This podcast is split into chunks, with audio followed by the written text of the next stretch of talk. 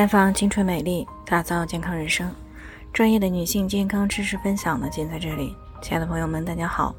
首先呢，还是要分享一下我们的联络方式。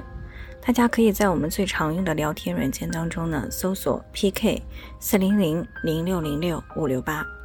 关注以后呢，回复自测，进行健康自测，可以更有针对性的了解自己的健康状况。接下来呢，开始我们今天的健康话题，来自胃部的呐喊。你到底有没有听到？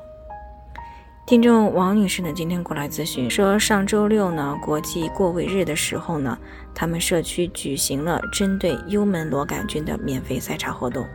她和家人呢都是阳性。她听说这个幽门螺杆菌呢和胃癌有很大的关系，而且呢，即使可以阶段性的转阴，但是如果注意不好，以后还会复发。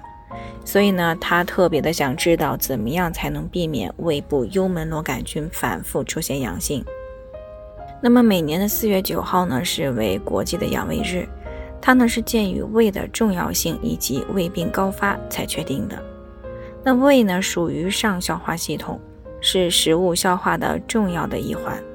它可以关系到我们全身的营养供应，甚至呢还关系着其他器官能不能够正常的运转。那据世界卫生组织统计呢，胃病在人群当中的发病率呢高达百分之八十，并且呢正在以每年百分之十七点四三的速度增长。那零八年的时候呢，我们国家的胃病人数呢已经达到了一点二亿，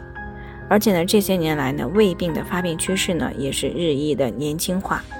中青年患者的发病率呢也是逐年的增加。那么有胃病的人呢，经常会出现腹胀、胃脘堵闷。食欲不振啊，还有胃痛、打嗝、口臭，严重的还会导致到营养不良、贫血的问题，继而呢会影响到其他脏器的功能。那如果再稍微不注意呢，后期可能就会发展成为胃癌。但是在日常生活当中呢，女性对于胃部的重视程度呢，远远不及我们的生殖器官、心脏还有肝脏这些，甚至呢，大概有半数的人呢都不知道自己有胃病。那么诱发胃病甚至是胃癌的因素都有哪些呢？那么首当其冲的呀，就是一日三餐没有规律，要么好长时间都不吃饭，要么一吃就很多啊，从而呢会使我们的胃部呢承受很大的压力，时间久了就容易形成胃病。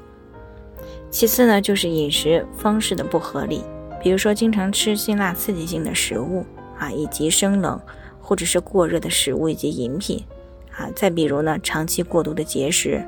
还有经常吃烟熏烧烤、腌制类的以及发霉的食物，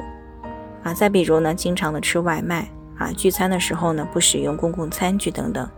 再有呢就是精神压力过大，啊，经常呢让整个人呢处于一个应激的状态，这是因为呢人在精神紧张的时候，会出现胃部植物神经的紊乱，导致胃酸分泌比较多，去刺激到我们的胃黏膜。从而呢诱发胃部的疾病，但是在由于很多时候呢胃部出现问题的时候呢，它的症状并不明显啊。当出现疼痛的时候呢，也顶多是自己吃两天药就过去了。可是这个可能只是表面上的症状减轻，很容易掩盖真实的病情。那么很多胃癌晚期的患者呢，就是因此被耽误的。所以呢，一旦发现了胃部的不适啊、胃痛、长期的胃胀等情况的时候呢，一定要引起来重视。要及时的去进行干预，特别是有上面这些行为的人，以及有这个胃癌家族史的人群呢，要特别的去注意。当然了，针对幽门螺杆菌呢，除了注意上面谈到的不良行为习惯，发现阳性的时候呢，经常在一起吃饭的人也需要共同坚持调理。啊，完全转阴以后呢，想要避免反复出现，就需要养成饭前便后洗手，不交叉使用餐具，餐具呢。充分进行消毒，再有呢，不嘴对嘴喂饭等这些习惯，并且呢，尽量减少在外吃饭的频率。这样呢，虽然不能够说完全的去杜绝反复吧，但是也可以大大的降低它复阳的概率。